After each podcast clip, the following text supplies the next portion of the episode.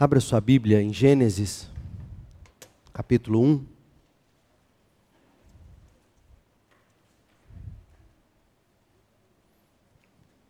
Leia comigo do verso 26 ao 28. Nesta noite eu quero chamar sua atenção para para este fato. Homem e mulher Deus nos criou. Homem e mulher os criou. Verso 26. Então Deus disse: façamos o ser humano a nossa imagem. Ele será semelhante a nós. E daí Deus passa a explicar alguns aspectos do que significa ter sido criado à imagem, à semelhança de Deus. Ele terá domínio, o ser humano terá domínio sobre a criação, assim como Deus tem domínio sobre a terra. Façamos o homem a nossa imagem, ele será semelhante a nós. Primeiro, ele dominará sobre os peixes do mar, sobre as aves do céu, sobre os animais domésticos, sobre todos os animais selvagens da terra e sobre os animais que rastejam pelo chão. Domínio, poder, autoridade sobre a criação, primeiro aspecto. Assim Deus criou os seres humanos à sua própria imagem, a imagem de Deus os criou heterossexuais, homem e mulher os criou, segundo aspecto do significado de se ser criado à imagem e semelhança de Deus. O primeiro, domínio, autoridade sobre todas as coisas. O segundo, heterossexualidade, homem e mulher os criou. Então Deus os abençoou e disse: Sejam férteis e multipliquem-se, encham e governem a terra. Ele volta ao que fora dito no verso 26. Dominem sobre os peixes do mar, sobre as aves do céu e sobre todos os animais que rastejam pelo chão. Essa é a palavra de Deus. Há muito tempo tem havido o que se pode chamar de a crise dos gêneros. Não há dúvida de que a humanidade passa por esta crise, talvez de forma ainda mais aguda do que em qualquer outro período da história. E eu, eu duvido muito que isso se prolongue por muito tempo no máximo duas, se muito, três gerações, porque o ser humano simplesmente ele não conseguirá sobreviver da forma como as coisas têm sido tratadas ou trazidas como verdade. Mas há muito tempo tem havido o que se pode chamar de a crise dos gêneros. E a razão é simples: o abandono da cosmovisão judaico-cristã o abandono da visão de mundo judaico-cristã, o descarte que se fez da Bíblia Sagrada como revelação divina para a fé e a prática do ser humano. Por isso a crise dos gêneros resultado de se ter descartado a Bíblia, de se ter abandonado a visão de mundo judaico-cristã, é que hoje não se sustenta mais sequer a biologia dos gêneros. Não se sustenta mais a anatomia dos corpos humanos, isto é, homem e mulher, para autodefinição ou autoimagem dos sujeitos não se apega mais ao estado natural das coisas para se definir a individualidade, isto é, não se pega mais aos cromossomos distintos, XY masculino, XX feminino. Não se pega mais a sexos distintos, macho, fêmea, masculino ou feminino. Não se pega mais a identidade distinta, identidade homem, mulher. Fala-se hoje em processo de identificação, processo de autoidentificação pessoal. Fala-se hoje em formação de um eu, formação de um ego, formação de uma autoimagem ou crítica pessoal que permita que cada um se defina como desejar, como se sente, como preferir no momento. Não é à toa que se tem visto tanta angústia e tanto sofrimento atormentando a alma do ser humano desde a mais tenra idade. Porque o que a Bíblia costuma chamar de tentação pecaminosa, o ser humano passou a chamar de opção possível. Instalou-se o caos, caos pessoal, caos social. Na providência de Deus, na nossa exposição bíblica do livro de Gênesis, nós chegamos ao ponto que diz, Gênesis 1, 27, Deus criou o ser humano à sua própria imagem, a imagem de Deus os criou, homem e mulher os criou. Eu sempre digo isso aqui, porque é importante a, a, a gente entender que uma igreja, quando ela não é dirigida por modismos, por temas do momento, quando ela é dirigida pela Bíblia, como é o nosso caso, a pregação sistemática de textos bíblicos, como é o nosso caso, vira e mexe a gente encontra temas que precisarão ser abordados à luz da Bíblia, sem você precisar fazer qualquer esforço, como é o caso agora. Me impressiona, portanto, dentre tantas coisas, a forma como Deus nos conduz em Sua palavra santa para a gente abordar temas tão vitais como este, num momento tão fundamental da história. Estou falando da crise dos gêneros. E mais, em maio, mês da família. Não é verdade, gente? Portanto, assim como nós investimos algumas mensagens para estudarmos a teoria ou as teorias da criação nós vamos fazer um parêntese dentro da série em Gênesis para nesta e nas próximas mensagens nós construirmos juntos uma teologia dos gêneros, fazendo em cada mensagem as devidas aplicações centradas em Cristo para a nossa vida, para a glória de Deus. Então é isso que faremos, nós nós construiremos um fundamento bíblico, teológico, a partir do qual você, papai, mamãe, você, educador, você, líder, você poderá destrinchar com a pessoa ou as pessoas envolvidas mais diretamente a você. Importa destacar que um dos aspectos da criação do ser humano, a imagem de Deus, foi sua feitura como homem e mulher. Eu fiz questão de destacar isso enquanto líamos o texto no início. Gênesis 1, 27. Porque de onde vem a, a pergunta? A pergunta sempre é: mas por que definição homem e mulher? É simples. O Criador, quando nos fez, deixou claro que um dos aspectos de termos sido criados, sim, criados por Ele, a imagem dele, a semelhança dele, é que Ele nos criou heterossexuais, homem e mulher Ele nos criou.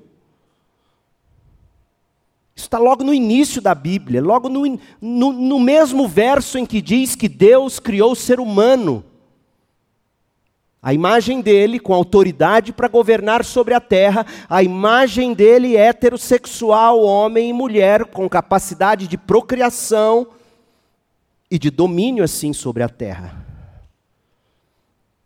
Moisés, quando repete essa história lá em Gênesis 5, olha o que ele diz nos versos 1 e 2: Este é o relato dos descendentes de Adão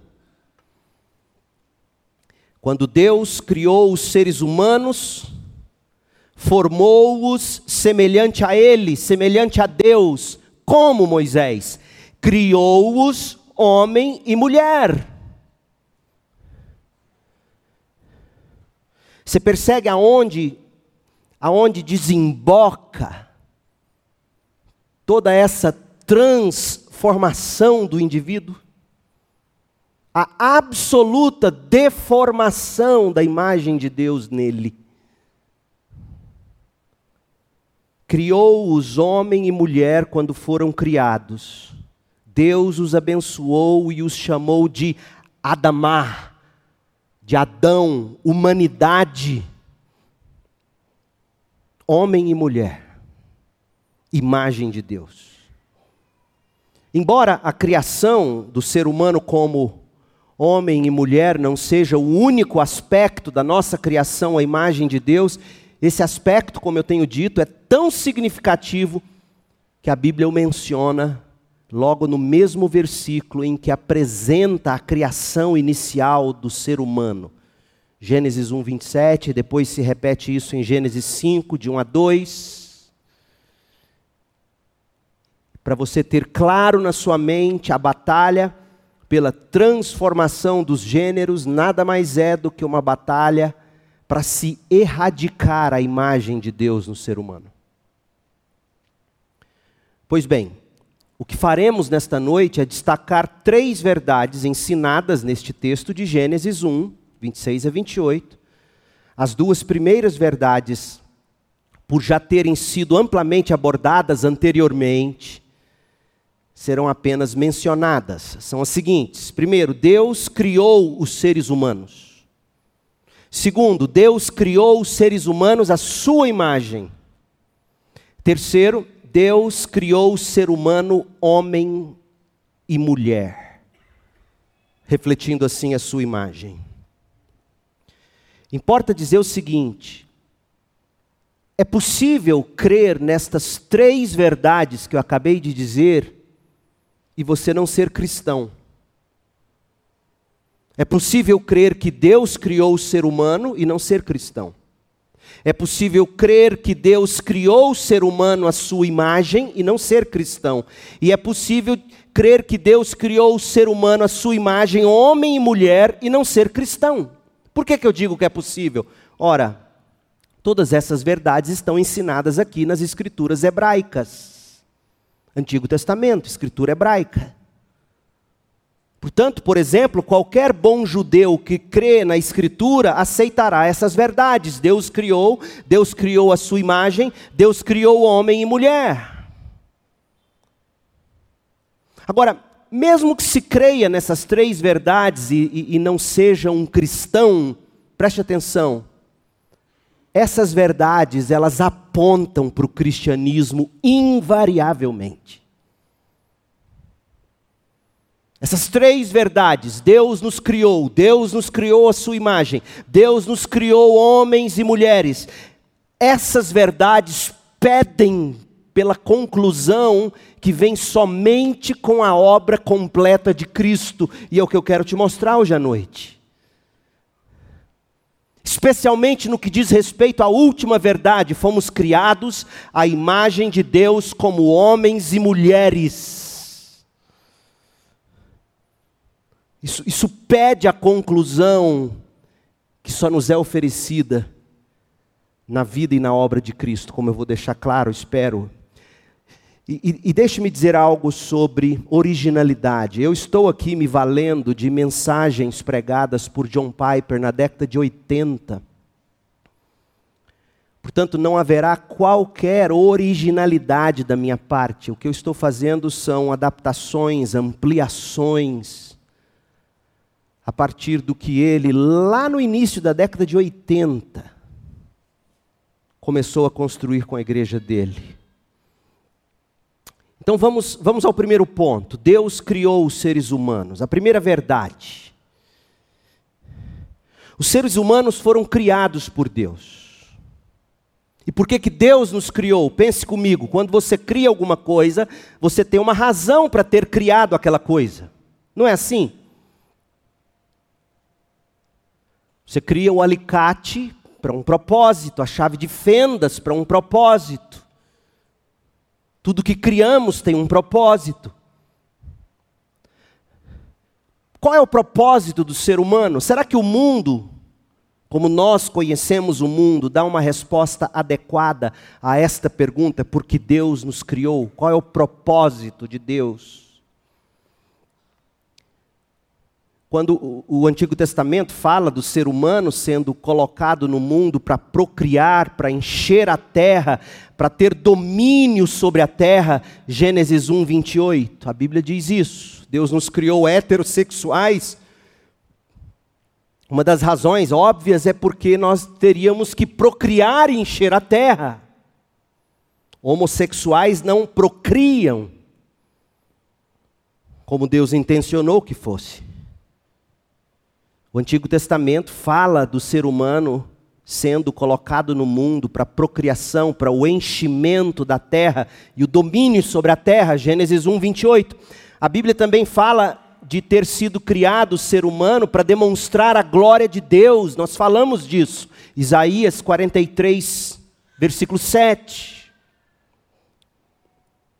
E a Bíblia fala também de como as águas enchem o mar, Assim como as águas enchem o mar, a terra vai se encher do conhecimento da glória do Senhor. E a pergunta então, diante dessas realidades, é: mas é isto que a gente vê mesmo?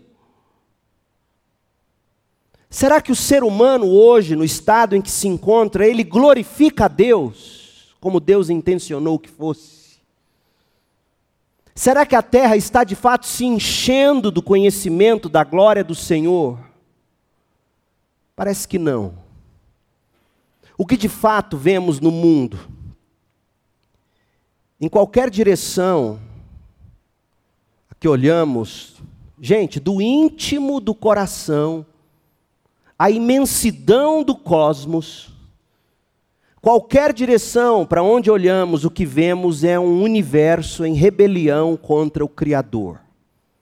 Do íntimo do coração, meu e o seu, inclusive nosso coração rebelde contra o Criador, o cosmos rebelde contra o Criador. E como se não bastasse este estado das coisas, quando você chega ao final da Bíblia hebraica, o Antigo Testamento, o que você vê não é uma história acabada, você vê uma história totalmente inacabada, você vê ainda uma esperança por vir. Portanto, olhar para essa realidade, Deus criou o ser humano à sua imagem, para a glória dele, e você olha para a realidade do ser humano e você diz: o ser humano não está refletindo a glória de Deus. Você chega à conclusão do Antigo Testamento e você diz: a coisa não fechou, não bate. Por isso que eu digo: você precisa do cristianismo para completar tudo isso. Se você abrisse agora uma Bíblia hebraica aqui, toda em hebraico, na Bíblia hebraica, o último livro é segundo Crônicas. Olha qual é o último versículo de segundo Crônicas. Olha como termina a Bíblia hebraica, segundo Crônicas 36, 23. Assim diz Ciro, rei da Pérsia: O Senhor, o Deus dos céus, me deu todos os reinos da terra Ciro, o rei da Pérsia. Ele me encarregou de construir para ele um templo em Jerusalém, na terra de Judá. Quem pertence ao povo dele, volte para realizar essa tarefa e que o Senhor seu Deus esteja com vocês. Assim termina o Antigo Testamento hebraico. Com a esperança da reconstrução do templo em Jerusalém depois do cativeiro babilônico, e isso pelas mãos de um rei pagão, Ciro, da Pérsia. Não há solução na conclusão da Bíblia hebraica, existe esperança de algo por vir. Mas se você pega a Bíblia do Antigo Testamento, a mesma Bíblia, a Bíblia cristã, Antigo Testamento, termina em Malaquias, é só questão de ordem dos livros. Olha como termina Malaquias, o último dos profetas, capítulo 4 de Malaquias, versos 5 e 6. Olha, olha como como termina o Antigo Testamento. Verso 5, Malaquias 4, 5. Vejam, eu lhes envio o profeta Elias antes da vinda do grande e terrível dia do Senhor. Ele fará que o coração dos pais volte para seus filhos e o coração dos filhos volte para seus pais. Do contrário, eu virei e castigarei a terra com maldição. Percebeu, gente? O mundo está um caos. E a Bíblia hebraica não traz resolução, ela traz promessas. Mas ela não traz definição. A Bíblia hebraica, o Antigo Testamento, está sem conclusão. Portanto, apenas crer que Deus criou os seres humanos da maneira que a Bíblia hebraica ensina, pede que o resto da história seja contado, ou seja, anseia pelo cristianismo, pela resolução de Cristo, porque de fato, somente em Cristo o propósito original da criação poderá ser alcançado. Segundo, Deus criou os seres humanos à sua imagem. Então, primeiro, Deus criou os seres humanos. Aí você olha e fala: se Deus criou, olha o que virou esse ser humano. A Bíblia hebraica não dá resposta. Você precisa de Cristo. Aí a segunda verdade: Deus criou o ser humano à sua imagem. E é óbvio que termos sido criados à imagem de Deus tem a ver com o motivo de estarmos nesta terra. O propósito de Deus em nos criar tem algo maravilhoso a ver com o fato de não sermos meros animais. Nós não somos sapos, baratas, peixes, lagartos, pássaros ou macacos, nem cachorros ou gatos. Nós somos seres humanos à imagem de Deus. Apenas os seres humanos foram criados à imagem de Deus. Nenhum animal foi criado desse modo maravilhoso. De fato, cada animal foi criado, nós vimos isso conforme a sua espécie. Apenas os seres humanos foram criados à espécie de Deus, por assim dizer, a imagem de Deus. É tanto, é tanto que o salmista, no Salmo 139, versículo 14, eu leio na NAA, diz assim: Graças te dou, visto que de modo assombrosamente maravilhoso me formaste. Tuas obras são admiráveis, e a minha alma o sabe muito bem. Fomos criados à imagem de Deus. O problema foi o que nós fizemos dessa incrível dignidade. O pecado nos detonou, gente. O pecado nos deformou. O pecado detonou, deformou a imagem de Deus em nós. Ainda que, que pecadores e incrédulos, sobrou sim em nós a imagem e a semelhança com Deus. A gente sabe disso, porque depois da queda no pecado, em Gênesis 3, depois da restauração do mundo após o dilúvio, Deus, quando reafirma a aliança dele com Noé e seus descendentes, Deus diz o seguinte em Gênesis 9, verso 6: Quem tirar a vida humana, por mãos humanas perderá a vida, pois eu criei o ser humano à minha imagem. Mesmo por causa, mesmo depois do pecado, Deus afirma: existem resquícios da imagem de Deus em nós. Em outras palavras, mesmo num mundo onde o pecado é abundante, mesmo num mundo onde há assassinatos e tudo mais, os seres humanos ainda são feitos à imagem de Deus. Portanto, seres humanos não podem, por exemplo, ser mortos como se fossem ratos, baratas ou mosquitos. E por quê? Porque o ser humano foi criado à imagem de Deus e esta imagem ainda permanece, apesar do pecado. No Novo Testamento, o apóstolo, combatendo os males da língua, ele escreveu algo sobre o que a língua jamais poderá fazer. Tiago 3, versículo 9. Às vezes a língua louva nosso Senhor e Pai e às vezes a mesma língua amaldiçoa aqueles que Deus criou à sua imagem. Não pode ser desse jeito. O uso da língua. E a equivalência aqui é brutal, assim como não se pode matar um ser humano porque ele é criado à imagem e semelhança de Deus, você não pode usar a língua para amaldiçoar o ser humano, porque ele é criado à imagem e semelhança de Deus. Se você detona a imagem e semelhança de Deus no homem, a pergunta que fica é: qual será a ética que você vai usar para não mais matar? Quer que eu te diga? Acaba, não há mais ética. Se você transforma a imagem e semelhança de Deus no homem, você elimina toda e qualquer todo e qualquer fundamento ético para não se matar, para não se amaldiçoar o ser humano. Mas será mesmo que nós somos a imagem que Deus nos fez para ser? A imagem de Deus em nós não foi prejudicada ao ponto de às vezes ser quase irreconhecível. Seja honesta hoje à noite, seja honesto. Você se sente a imagem de Deus, a imagem que Deus te criou para ser. Quando você encara os seus pecados, dificilmente, porque o pecado nos detonou a nós todos, individualmente e socialmente. Portanto, uma vez mais, a crença de que fomos criados à imagem de Deus pede por uma conclusão, uma conclusão que o Antigo Testamento não consegue dar.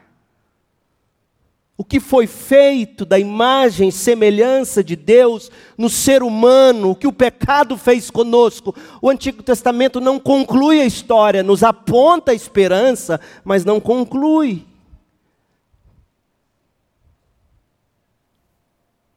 A conclusão pede por redenção, por renovação, por uma espécie de recriação do ser humano, literalmente, para usar palavras de Jesus, um novo nascimento. E é exatamente isso que o cristianismo traz. Efésios 2:8. Veja comigo. Efésios 2:8. Vocês são salvos pela graça por meio da fé. Isso não vem de vocês, é uma dádiva de Deus não é uma recompensa pela prática de boas obras para que ninguém venha se orgulhar. E agora o verso 10, que coisa maravilhosa. Pois somos obra-prima de Deus, criados em Cristo Jesus, a fim de realizar as boas obras que Ele de antemão planejou para nós. Em Cristo Jesus nós fomos renascidos e estamos sendo recriados mais impressionante ainda, Efésios 4, 24. Revistam-se de sua nova natureza em Cristo. Revistam-se de sua nova natureza em Cristo, criada para ser verdadeiramente justa e santa com Deus. Gente, Deus nos criou a sua imagem, mas nós a estragamos tanto, tanto por causa do pecado, que essa imagem se tornou quase irreconhecível. E Jesus é a única resposta. Cristo, pela graça, por meio da fé, ele vem e perdoa, ele limpa e começa um projeto de recuperação chamado santificação, o qual terminará na glória que Deus planejou para os seres humanos, já lá no seu plano original. Portanto, uma vez que fomos que sabemos que fomos criados e criados à imagem de Deus, nosso pecado e a nossa corrupção pedem por uma resposta. Cadê essa imagem de Deus em mim, no meu semelhante e neste mundo? Cadê? Jesus é a resposta. Isso tudo revisão para você entrar comigo agora na terceira verdade, Gênesis 1, de 26 a 28. A terceira verdade, Deus nos criou homem e mulher. Criados por Deus, primeiro lugar, criados à imagem de Deus, segundo lugar, criados homem e mulher. criados homem e mulher, também aponta para o cristianismo e pede pela consumação de Cristo. Como, pastor? Como? De pelo menos duas maneiras. Primeiro, homem e mulher pede pelo mistério do casamento. Homem e mulher pede por isso. Não tem como você entender a sexualidade sem você entender o que Paulo vai revelar em Efésios capítulo 5.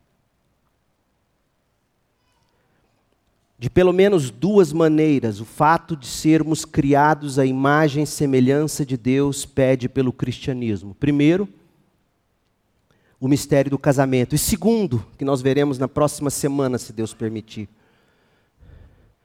Por que, que homem e mulher criados à imagem de Deus pedem pelo cristianismo? por causa da feiura histórica das relações entre homem e mulher caídos no pecado. É uma feiura o relacionamento homem e mulher. Por causa da queda em Gênesis 3, o Senhor Deus diz: Olha, o seu desejo, Eva, a partir de agora será dominar seu marido. E em resposta, ele vai oprimi-la. A feiura do que se tornou a relação homem e mulher por causa do pecado pede pelo cristianismo. O mistério do casamento. Veja em primeiro lugar o mistério do casamento. Logo após o relato de como a mulher foi criada da costela de Adão, abre em Gênesis 2. Gênesis 2, 18 a 23. Moisés nos conta, inspirado pelo Espírito de Deus, que a mulher foi criada da costela de Adão. E no verso 24, Moisés escreveu: Por isso, o homem deixa pai e mãe e se une à sua mulher, e os dois se tornam um só, uma só carne.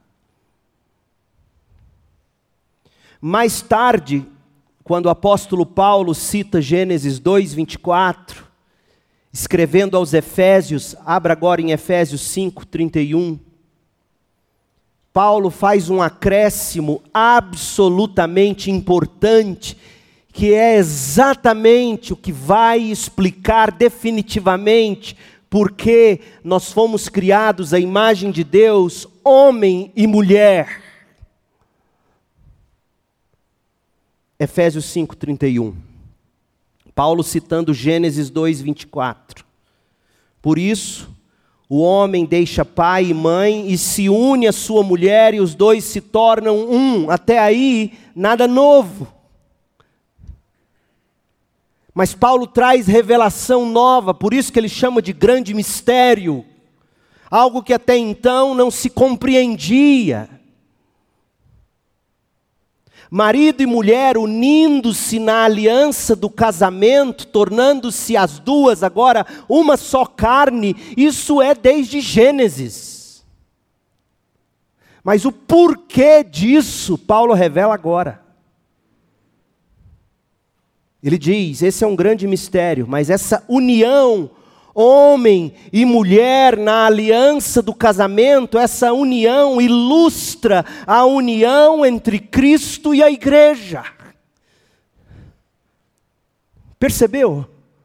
Efésios 5:32, esse é um grande mistério. Homem e mulher, cada um deixa pai e mãe, os dois se unem na aliança matrimonial para ilustrarem agora os dois, uma só carne, a união entre Cristo e a igreja. Desse modo, com esse acréscimo como pista, o apóstolo Paulo, inspirado, revela o significado do casamento. E talvez seu casamento não seja o que é, ou deveria ser, porque você não entendeu isso aqui. Significado do casamento é um símbolo do amor de Cristo pela igreja, representado na liderança amorosa do marido sobre a esposa. é um símbolo da alegre submissão da igreja a Cristo, representada na relação da esposa submissa ao marido gracioso. Este é o casamento. Para isto existe o casamento em última instância. Se não fosse assim, Deus poderia apenas ter nos criado como Ele criou os animais, simplesmente procriem. Mas não foi assim que Deus nos criou. Paulo diz que o propósito original, o significado da aliança matrimonial, homem deixa pai e mãe, mulher deixa pai e mãe, os dois se unem em aliança, porque é o símbolo.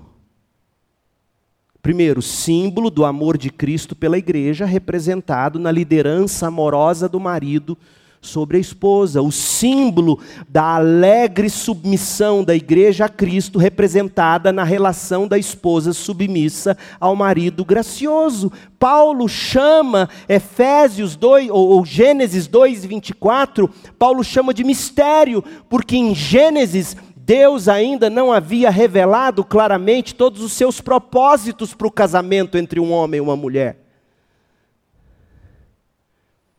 Vocês perceberam que união homoafetiva faz com a imagem de Cristo e da igreja? Percebem a seriedade da coisa agora?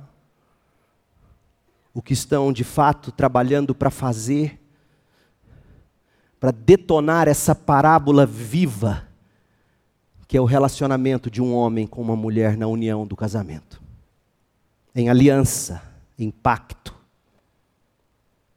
Paulo chama Gênesis 2:24 de mistério, porque Gênesis ainda não havia revelado claramente todos os propósitos de Deus para o casamento entre um homem e uma mulher.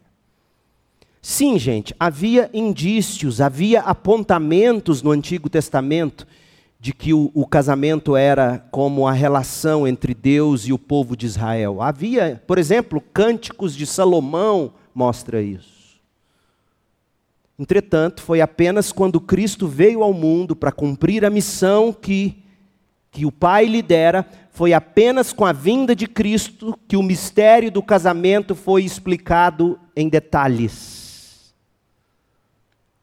Seu casamento se destina a ser uma imagem da aliança de Cristo com o povo de Deus o compromisso pactual de Cristo com a igreja. Isso é absolutamente revolucionário. Agora já se consegue ver com mais detalhes porque Deus criou o homem e a mulher. E porque Deus ordenou o casamento como relacionamento no qual um homem deixa pai e mãe, se une à sua mulher um homem deixa pai e mãe, se une a uma mulher em compromisso de aliança. Você consegue enxergar por que este ato de criação e esta ordenança de casamento pedem pela revelação de Cristo e a igreja, gente? A criação dos seres humanos à imagem de Deus, a criação do homem e da mulher pedem pelo cristianismo como a revelação do mistério de Deus. O cristianismo completa nossa compreensão da aliança matrimonial e por que homem e mulher. Deixe-me dar um passo além nesta explicação. Vamos pensar agora na parábola, no que é o casamento. Pense comigo. Cristo está voltando à terra, certo? Ele prometeu isso. Os sinais estão cada vez mais claros. Cristo está voltando a esta terra. Assim como Cristo partiu desta terra, Cristo voltará, disseram os anjos lá em Atos 1, de 9 a 11. Então, imaginem comigo este dia tão glorioso, o retorno de Cristo, a segunda vinda de Cristo. Os céus se abrem, a trombeta soa e o Filho do Homem aparece nas nuvens com poder e grande glória, acompanhado de dezenas de milhares de santos anjos brilhando como o sol. Cristo os envia para reunir os seus eleitos dos quatro cantos da terra e ressuscita dentre os mortos aqueles que morreram em Cristo. Cristo entrega corpos novos, corpos glorificados, iguais àqueles que receberam os que foram ressuscitados em Cristo. Cristo dá corpos glorificados aos que ressuscitaram, Cristo transforma os nossos corpos num piscar de olhos, com o mesmo tipo de corpos glorificados, para estarmos todos agora sim com novos corpos, corpos glorificados, aptos para contemplar a glória radiante de Deus. O que, que isso significa, gente? Significa que a preparação de séculos e séculos da noiva de Cristo, a igreja, está finalmente completa e o noivo, Cristo, toma a noiva, toma a igreja pelo braço, por assim dizer, e leva a noiva, e leva os seus, agora com corpos glorificados, à mesa do banquete. É que finalmente chegou o momento da ceia das bodas do cordeiro. Então Cristo sentado no lugar de honra, à cabeceira da mesa, todos nós em silêncio, milhares e milhares e milhares de santos e santas de todas as épocas, tribos, línguas e nações, e Cristo vira para nós e diz: Este, meus amados, minha noiva, minha igreja aqui comigo, este, meus amados, era o significado do casamento. Era para tudo isso que o casamento apontava. Foi por isto que eu os criei homem e mulher e ordenei a aliança do casamento. De agora em diante não haverá mais casamento e nem a prática de se dar em casamento, porque a realidade final chegou, o símbolo já passou. Esta é a parábola que o seu casamento, que o meu casamento, está contando para os olhos que nos assistem. Agora lembre-se do que estamos buscando. Nós estamos dizendo que a terceira verdade de Gênesis 1, de 26 a 28, verdade que diz: Deus nos criou a sua imagem, homem e mulher nos criou, pede o cristianismo como conclusão. E dissemos que pede o cristianismo por duas maneiras. Duas maneiras. A primeira é pelo mistério do casamento, a criação dos seres humanos como macho e fêmea, homem e mulher, fornece a estrutura necessária na criação para a ordenança do casamento. Que ilustra o relacionamento de Cristo com a igreja. Você não poderia, segundo as Escrituras, ter casamento sem um homem e uma mulher. E o significado do casamento não é conhecido na essência ou plenitude até que a gente enxergue o casamento como uma parábola do, relacionamento entre Cristo e a igreja. Portanto, a criação dos seres humanos como homem e mulher aponta para o casamento, e o casamento aponta para Cristo e a igreja. A crença de que Deus nos criou a sua imagem como homem e mulher não é completa sem o cristianismo. Sem Cristo e sua obra salvadora culminando com a igreja. Na semana que vem, Deus permitindo, a gente vai responder as a segunda verdade, ou seja, a feiura histórica dos relacionamentos entre homem e mulher. O que se tornou o relacionamento entre homem e mulher, essa, esse horror, esse caos de opressão e rebelião. Homem oprimindo e judiando, e mulher se reinsurgindo e se revoltando. A resolução disso pede pelo cristianismo. Por quê? Como essa feiura histórica dos relacionamentos entre homens e mulheres aponta para o cristianismo. Como? Aponta para o cristianismo porque essa feiura entre homem e mulher pede pela cura que o cristianismo traz para o relacionamento entre homem e mulher.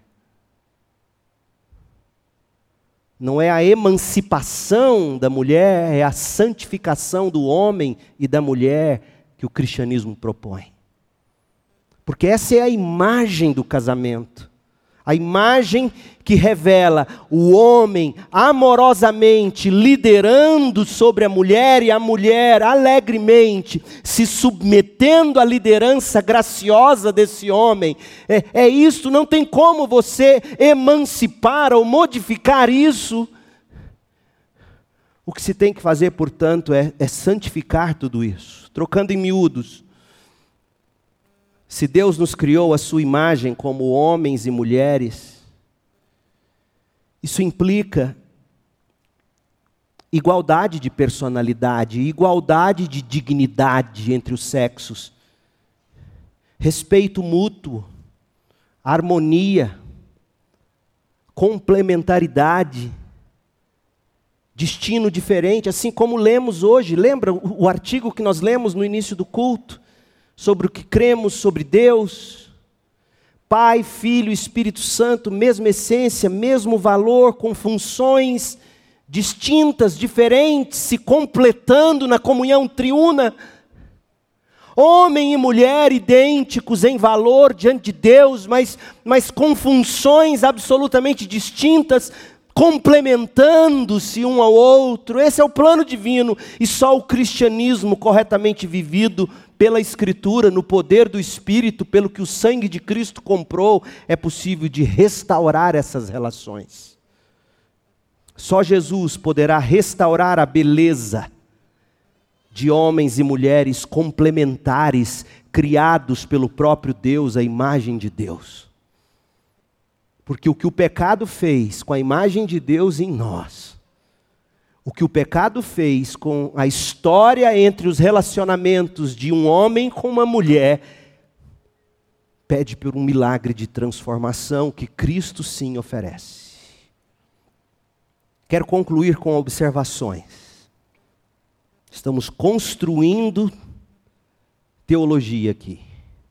Para concluir, duas observações sobre a cura que Jesus traz, tendo em vista que nas próximas mensagens nós vamos ampliar estas verdades. Há muito a dizer aqui, mas por hora deixe-me mencionar apenas duas coisas. Primeiro, o destino de se ser criado homem e mulher. Em 1 de Pedro 3, versículo 7, o apóstolo Pedro diz que marido e mulher e mulher cristãos são co-herdeiros da graça. Marido e mulher cristãos são igualmente participantes da dádiva de nova vida concedida por Deus, diz o apóstolo inspirado. O que, que isso significa? Significa que em Cristo, homens e mulheres recuperam o que significava ser criado homem e mulher à imagem de Deus. Significa que juntos, como homem e mulher, eles devem representar a glória de Deus, e juntos, como homem e mulher, co-herdeiros, eles herdarão a glória de Deus. É isso que significa, esse é o destino em Cristo. A criação como homem e mulher, a imagem de Deus, quando se olha para essa criação ao lado dos efeitos do pecado, pede pela conclusão da cura que vem somente com a obra transformadora de Cristo, gente, e a herança que ele comprou para os pecadores. Cristo restaura do pecado a realidade de que homem e mulher são co-herdeiros da graça da vida. Não são competidores, são co-herdeiros da graça da vida, da nova vida concedida por Deus através da vida e da obra de Cristo. Segundo, o significado de se ser solteiro como homem e mulher.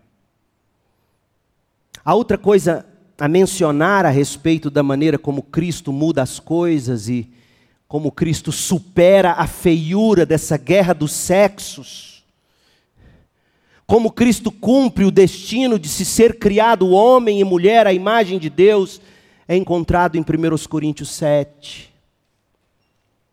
Em 1 Coríntios 7, Paulo diz algo quase inacreditavelmente radical, hoje e imagine para a época.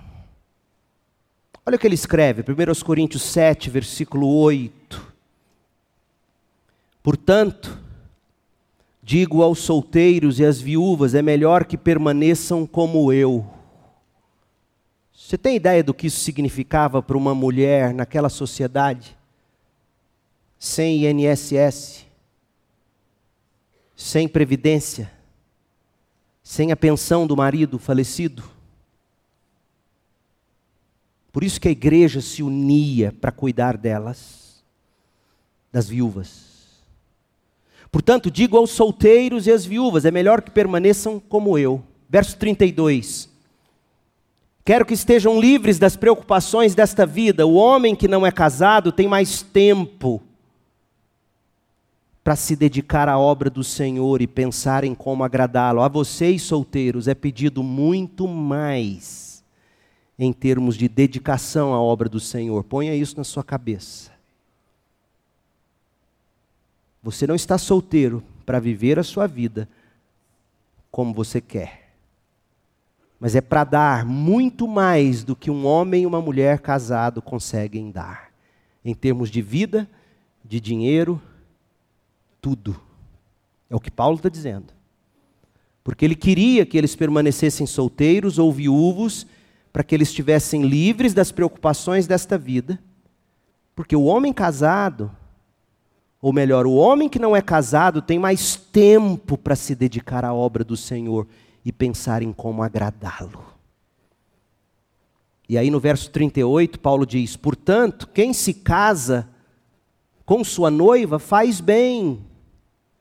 Ele não está dizendo que é errado casar. E quem não se casa faz melhor ainda. Por quê? Porque dará mais ainda de tempo, vida e dinheiro para o reino de Deus. Você vê o, o, o que, que isso implica? Isso implica que a cura que Jesus traz para o homem e a mulher criados à imagem de Deus não depende do casamento. Por isso eu nunca gostei de, de piadas do tipo, não vai casar não. Nunca gostei disso. Porque sim, é melhor solteiro do que casar errado casar em julgo desigual, divórcio e recasamento. Isso é seríssimo. Seríssimo. A experiência de Paulo como homem solteiro e o modelo de Jesus como homem solteiro ensinou Paulo que existe um tipo de devoção sincera ao Senhor possível ao homem solteiro, à mulher solteira, que geralmente não é a porção do homem e da mulher cristãos casados. Em outras palavras, o casamento é uma instituição temporária para esta era, até a ressurreição dos mortos. A essência do significado e propósito do casamento é representar a relação entre Cristo e a igreja. Mas quando a realidade vier, a representação, como a gente conhece hoje, o casamento, vai ser deixada de lado. Não haverá casamento, nem, nem haverá o se dar em casamento na era vindouro. E aqueles que foram solteiros e dedicados ao Senhor se sentarão na ceia das bodas do Cordeiro como co-herdeiros da graça de Deus, igualzinho aos que foram casados. E de acordo com, com a devoção deles ao Senhor e seus sacrifícios pessoais, eles serão recompensados com afetos, relacionamentos e alegrias para além de toda a imaginação, gente. Há significado para a sua vida de solteiro. Sabe qual é? É dar ainda mais para Cristo. Tempo, dinheiro, recursos, vida Você não é menos crente por nunca ter se casado. Não deixe o mundo te enganar. Mas você também não pode usar a sua vida só para gastar nos seus prazeres e viver nos seus pecados. Pergunte a Paulo. Concluindo, vamos resumir o que a gente viu hoje. Vai ficar claro agora, eu espero, tudo. Primeiro, Deus criou os seres humanos. E quando o Antigo Testamento termina, nós vimos isso, por causa do pecado, esse fato impressionante de que Deus nos criou exige que o resto da história, que o cristianismo dê sentido ao que Deus estava fazendo quando Ele nos criou, os seus propósitos na criação. E os propósitos de Deus na criação do ser humano, por causa do pecado, estão incompletos sem a obra de Cristo. Sabe por que, que o mundo entra em crise? Quando olha para o que virou o ser humano, e quer uma resposta, e você diz, Deus criou, e o homem se revolta ainda mais. Você sabe por que, que ele se revolta? Porque ele não entendeu que a resposta final está em Cristo. Segundo, Deus criou os seres humanos à sua imagem, mas nós estragamos tanto essa imagem que ela mal pode ser reconhecida. Portanto, essa segunda verdade, criados à imagem de Deus, ela pede pela resolução do cristianismo, porque o que Jesus faz é recuperar o que foi perdido por causa do pecado. Isso é chamado de nova criação em Cristo. Porque a imagem de Deus em nós é restaurada em justiça ou retidão e em santidade. E sim, você vai lutar com tentações do tipo desejo pelo mesmo sexo, por exemplo Pode ser o caso. Ou desejo por outro sexo, mas um homem desejando uma mulher que não é sua. Como é que você combate as tentações, gente? Não importa qual seja ela. O combate é um só, está muito claro em Gálatas capítulo 5.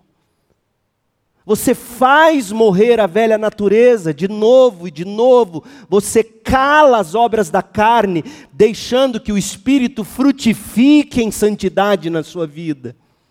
Você pensa no que é verdadeiro, no que é puro, no que é nobre, no que é de boa fama, no que tem virtude, no que tem louvor, como Paulo escreve aos Filipenses. Essa é a batalha do ser humano, a imagem de Deus sendo reconstruído, é ele aprendendo a dizer não à sua carne, às inclinações pecaminosas, e aprendendo e absorvendo quem ele ou ela deve ser em Cristo Jesus, à luz do que a Bíblia revela. E Deus criou os seres humanos à sua imagem como homem e mulher. E isso também pede por conclusão na verdade do cristianismo. Sabe por quê, gente? Porque ninguém pode entender completamente o que significa ser homem e mulher no casamento, até que entenda que o casamento é para retratar Cristo e a igreja.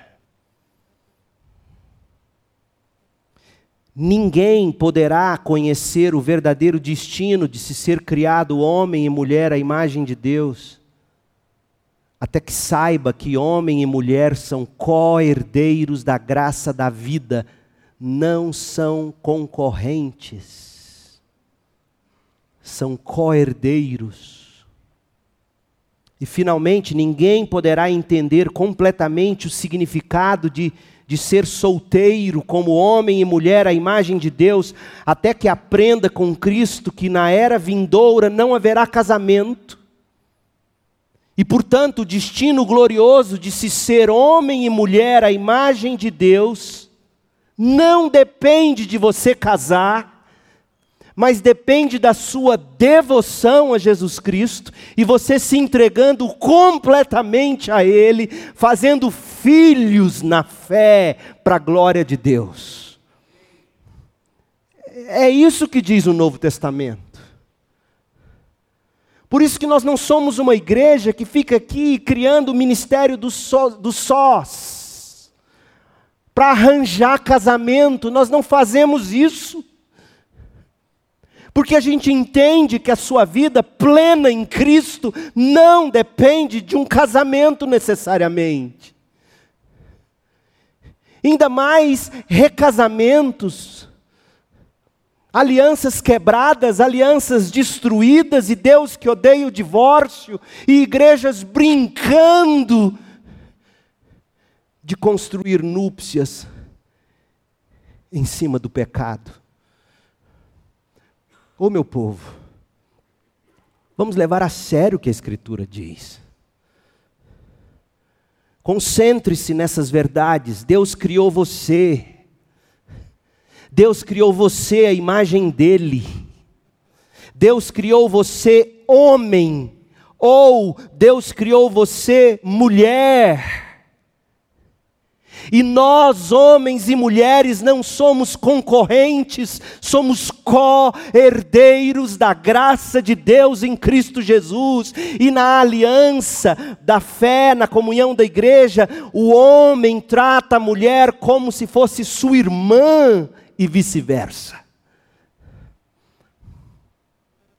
Deus criou homem ou mulher para que você possa para que você possa ser totalmente, radicalmente, exclusivamente devotado ou devotada ao Senhor Jesus Cristo, seja na aliança do casamento, seja sem as preocupações do casamento. Porque o que o casamento é de fato é apenas uma momentânea parábola do que vamos provar no céu. Que Deus possa colocar isso no seu coração. A primeira coisa que você precisa, de modo muito prático, papai, digamos que você tem um filho que começa a falar sobre atração pelo mesmo sexo. Como é que você vai ajudar esse menino, essa menina? A primeira coisa é, é, é pegando tudo que você viu hoje à noite e traduzindo na linguagem deles, tipo, de onde nós viemos? Deus nos criou, o Papai do céu nos fez. Como que Papai do céu nos fez? Papai no céu, Gênesis 1, 26 e 27 e 28. Papai do céu nos criou a imagem dele, semelhante a ele, para a glória dele. Isso significa duas coisas. Olha aqui, significa primeiro que Papai do céu, Deus que nos criou, nos colocou para termos autoridade sobre a criação para trabalharmos, para produzirmos, fazermos a boa ciência. Você vai explicando isso. Criarmos como Deus criou. Mas significa também ser criado à imagem e semelhança de Deus, significa também que Papai do céu nos fez heterossexuais, gêneros diferentes, distintos, homem e mulher. Primeiro, porque para procriar é preciso que seja assim: um macho, uma fêmea, um homem, uma mulher. A lei natural, a ordem natural das coisas. E mais importante que isso, Deus nos fez homem e mulher, porque vai dizer em Gênesis 2, 24, 25, que homem deixa pai e mãe, se une à sua mulher, se torna um só, e nessa aliança de amor eles vão procriar, encher a terra. Mas mais importante que isso, vem aqui em Efésios 5 comigo, aí você está mostrando. Paulo fala que é o mistério, é o amor de Cristo pela igreja. O relacionamento do, do marido com, a mulher é esse de Cristo, que em amor lidera, provê, santifica a esposa. Você conta a história toda para a criança. Você não fica pegando só em temas de internet. Você conta a história da redenção para a criança. Deixa eu te contar um segredo. Elas acreditam muito mais nisso do que você. Começa a contar isso para ela para você ver. Tadinha, ela vai se ver com um problema na escola, porque ela vai dizer a verdade. Criança é assim. E você conta, e a mulher, ela se submete em amor, porque a igreja se submete em amor a Cristo. A esposa se submete ao marido amoroso que a lidera. Isso, isso, isso não é diminuição. Porque veja, Pai, Filho, Espírito Santo, você mostra a trindade. Deus Pai, Deus Filho, Deus Espírito, mesmo valor. Deus igual a Deus. Mas o Filho se submeteu ao plano do Pai e veio morrer na cruz por nós. Você entende como é que. Gente, não é difícil, é trabalhoso. E eu te garanto que se você começa a fazer isso desde cedo, apontando a sexualidade do filho, à luz dessa história da redenção. Cura, cura, milagres vão acontecer diante dos seus olhos, na medida em que seus filhos crescem. E digamos que eles já sejam jovens, o ensino é o mesmo, não muda. Com a vantagem de que você poderá ser mais profundo teologicamente. Então não pense você que o que a gente está fazendo aqui, essa teologia toda que nós construímos em uma hora e cinco minutos, é abstrato demais. Não é. É a mais absoluta verdade. E se você não entende o significado do casamento à luz de que ele é uma parábola do amor de Cristo pela igreja, não fará sentido homem e mulher.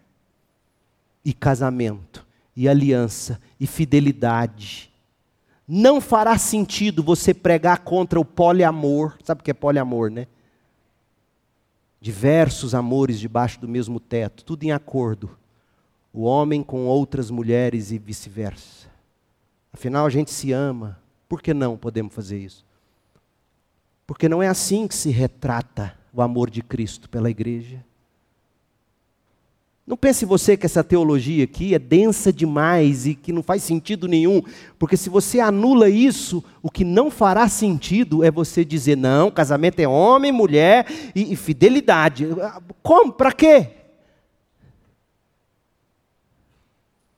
Eu espero que você, porque eu sei que o que eu trouxe hoje à noite são águas profundas.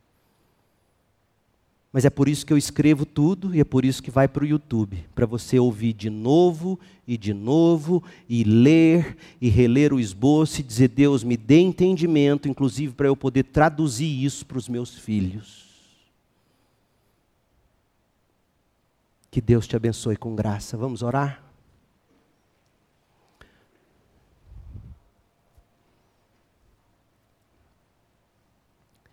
Pai, em nome de Jesus, como nós precisamos do Teu Espírito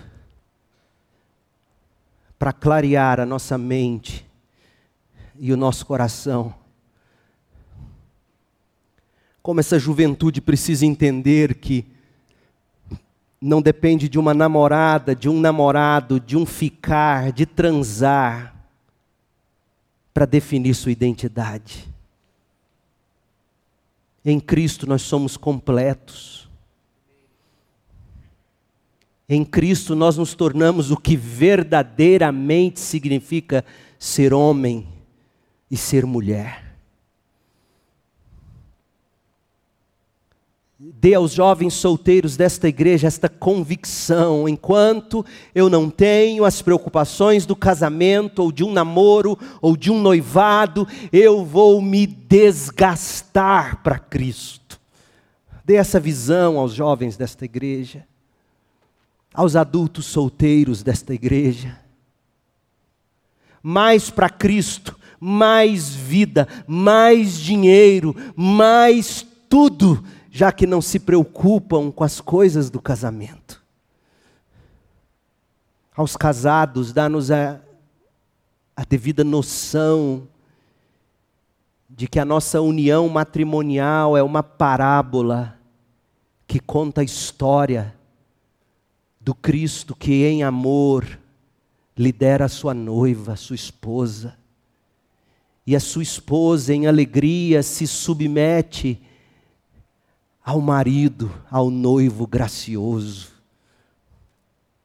Ó Deus, como o mundo precisa ver esta parábola encenada. A alegria do marido e da mulher vivendo em aliança, desfrutando também das delícias do sexo entre marido e mulher. Que o mundo, Pai, possa possa ver o prazer que há na vida de aliança, de casamento. Que os nossos casamentos, que os nossos relacionamentos reflitam mais de Cristo e da igreja. E que todos nós tenhamos a sabedoria para ensinar que homens e mulheres em Cristo são co-herdeiros, não são concorrentes, não são competidores, co-herdeiros da graça da vida. Ó Deus, ensina-nos a lidar com todas as questões de masculinidade, feminilidade, sexualidade neste mundo que visa tão somente uma única coisa: destruir a imagem de Deus no ser humano, abolir a imagem da igreja e Cristo e sua noiva estampada no casamento. Ó oh Deus, ajuda-nos a viver como a tua palavra diz que deve ser como nós precisamos disso, como pode haver entre nós pessoas lutando com tentações homossexuais, inclusive, heterossexuais, que possamos, pelo seu espírito, saber mortificar os desejos e as paixões e reconstruir nossas afeições, pelo que a tua palavra diz que é santo, puro, belo, verdadeiro, digno de louvor. Ajuda-nos, meu Deus. Nós precisamos do Senhor, eu te peço. No nome doce de Jesus, nós oramos. Amém.